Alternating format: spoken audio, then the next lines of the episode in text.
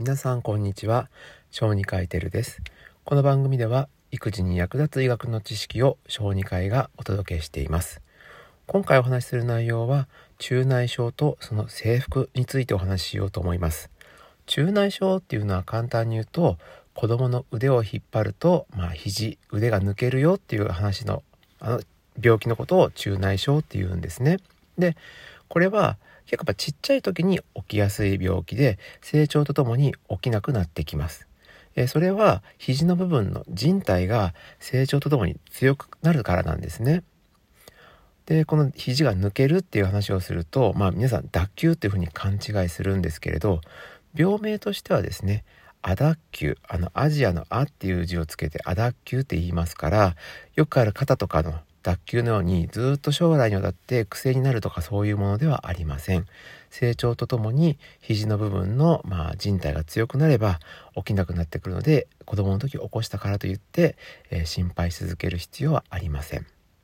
ただ子供によっては起きやすいお子さんとかもいますので一度なった後また何度も何度も、えー、中内症を起こして病院を受診するという方もいますしさっきからこう引っ張るっていうシチュエーションで起きるとは言ったんですけどこけた時に肘をぶつけた拍子で、えー、中内症を起こすというお子さんもいますし、えー、実際僕もそういう経験をしました。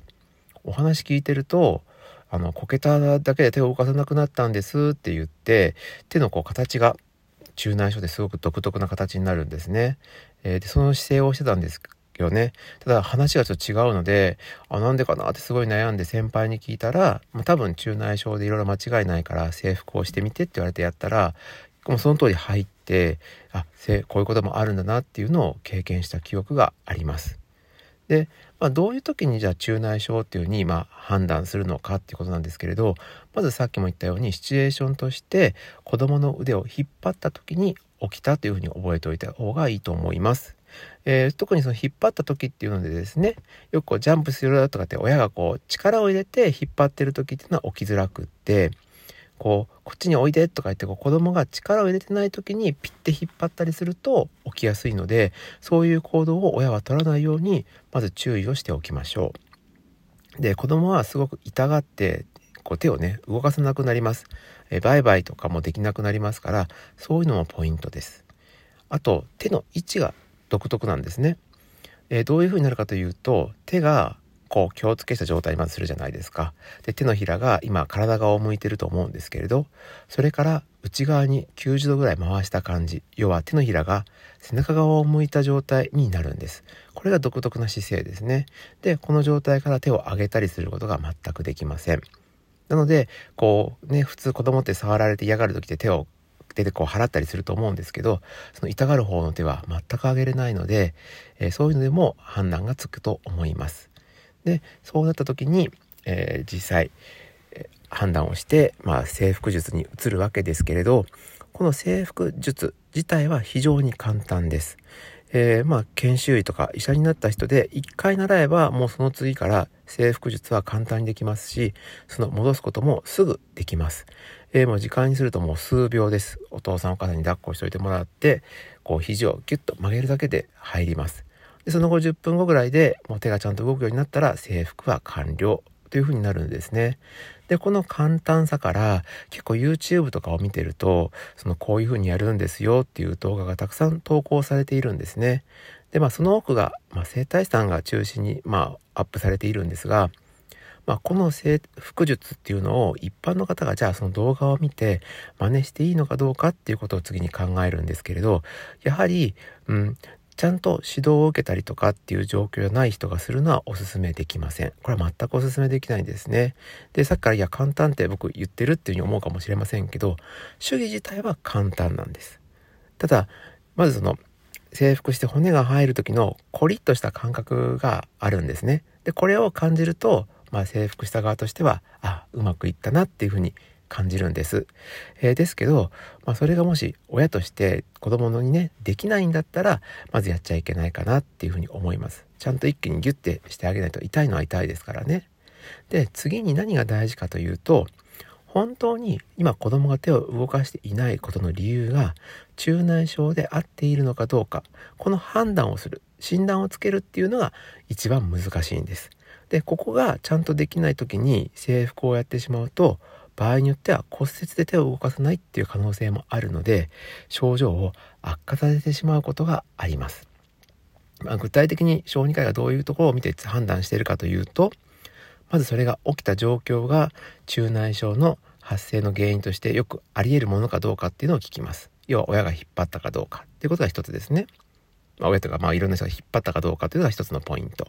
そしてもう一つが、左右の肘を比べてみます。で、その時に、例えば骨折だったら、やっぱりその折れてる方の手って腕っていうのは、例えば腫れてきたりとか、痛みを強く伴うので、腫れや赤みとかがないのであれば、中内症の可能性は高くなるかなと思います。そしてさっきに言った特徴的な腕の形、腕のポジショニングをしているのであれば、まあ、かなり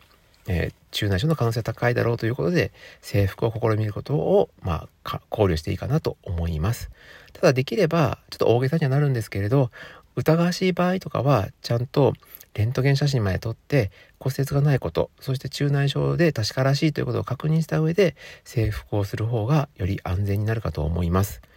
もし骨折した腕にしつこく制服術を行ったりするとそれこそ骨折が圧迫して肘の関節を将来的に悪くする可能性もあります。ここが一番怖いんですね。で、僕はもう一個気になることが、まあ、SNS であったのが、じゃあ医者が親にその制服術をちゃんと指導したらいいのか、もしくは教えることがあるのかっていう話があったんですね。で、僕は自分の今までの医者の人生の中で一人のお一人の家族だけ、えー、僕の先輩ドクターが指導しているという方がいました。ただそこにはいろんなかなり特殊な状況があってもう非常に何回も何回も救急外来を中内症で受診しているようなお子さんだったということ。そして病院に来るまでのアクセスする時間が非常に遠くて時間がかかってたんですね。でそういうのを加味した上で僕の先輩は、まあ、やり方を教えているという方はいました。ただ、この一件だけで僕は他にはそういうのは聞いたことがありません。何かあったら来てくださいっていうふうにちゃんとお伝えしていますし、えー、そういうことは一般的にはないと思っておいてください。まあ、さっきから言ってる通りでもうその間違ったところで制服をしてしまうことが本当に良くないし怖いからっていうことなんですね。はい。ただまあ実際やってる側からするとあの子最後軟骨って軟骨だと骨が入った瞬間とコリッてした感覚がやっぱり普通に皆さん苦手だと思うので、えー、まあしないとは思うんですけど、やらない方がいいかなと思うので、えー、動画を見てできそうだからといって、えー、真似するのは控えておいてください。今回は中内症の、まあ、制服についてのお話をしました。まとめると、まあ、皆さん真似せずに必ず病院に行きましょう。病院としては小児科でも中内症であれば制服できます。もちろん整形外科の先生もできますから、このどちらかの病院に行くのが良いかと思います。これからもこの番組では育児に役立つ医学の情報をお届けしていこうと思いますので、また次回の放送でお会いしましょう。じゃあ、以上、小児科医テルでした。